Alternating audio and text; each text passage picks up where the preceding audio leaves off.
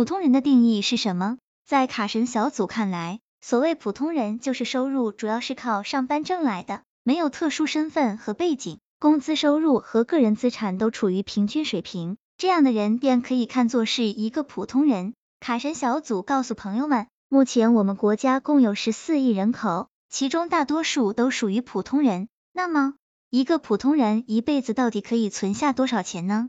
今天卡神小组就来和朋友们聊一聊一个普通人一生可以赚多少钱。朋友们一起来看看详细内容吧。如果可以的话，卡神小组知道朋友们肯定说，那一定是越多越好。但既然卡神小组是以普通人为前提，一生到底能存下多少钱，还是会有一个大概范围的。毕竟普通人的收入水平和收入来源比较单一和固定。另外，卡神小组需要说的是，随着我国经济的不断发展，人们的平均收入是呈逐渐上升趋势的，其结果也会随之浮动。首先要说的是，一个人有多少资产和有多少钱是有很大区别的，后者是前者的一部分，而前者又不仅限于以货币形式存在的资源，如房子、汽车、股权、债券等，都属于个人资产，而不是可以直接用来消费的货币。卡神小组认为，一个普通人一辈子到底可以存下多少钱，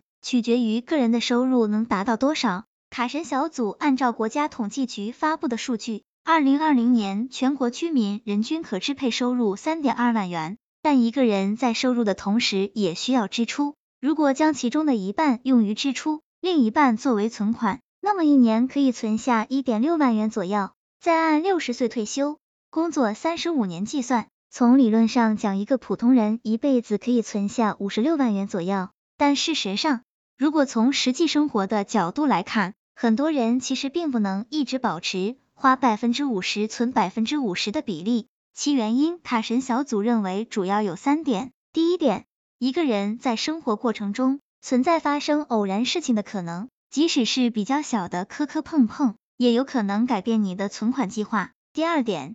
上班工作是大多数普通人主要的收入来源，但这个来源并非是一直稳定的。辞职换工作是很常见的事情，其中既有主动的因素，也存在被动的原因。更何况能坚持二十年以上的公司并不是很多。第三点，买房、结婚、房贷、子女教育的支出比例将占到一个人收入的很大一部分。所以，衡量一个普通人一辈子能存下多少钱。其重点还是体现在净收入上。最后，卡神小组按照央行数据显示，截至二零二零年底，金融机构住户存款余额为九十三点四四万亿元，按十四亿人口计算的话，人均存款约六点七万元。这样看来，国人手里的存款还是不少的。不过，这只是一个平均数，很多私企老板、企业高管的收入和存款是远超普通上班族的。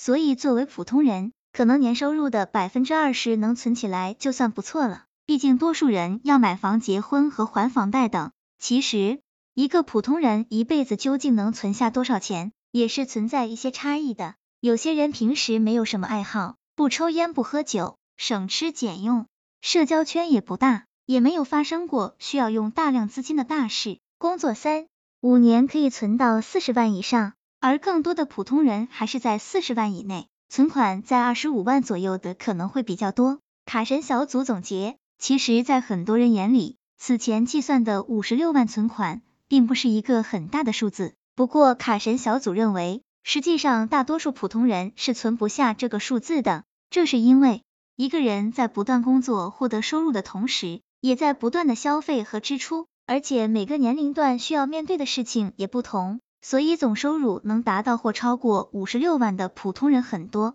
但最终能够存下五十六万的普通人并不多。在最后，卡神小组还是希望朋友们能够学会开源节流，毕竟大多数的人都是普通人，该花的钱要花，该省的钱也要省。朋友们说是不是？希望这个资料对朋友们有所帮助。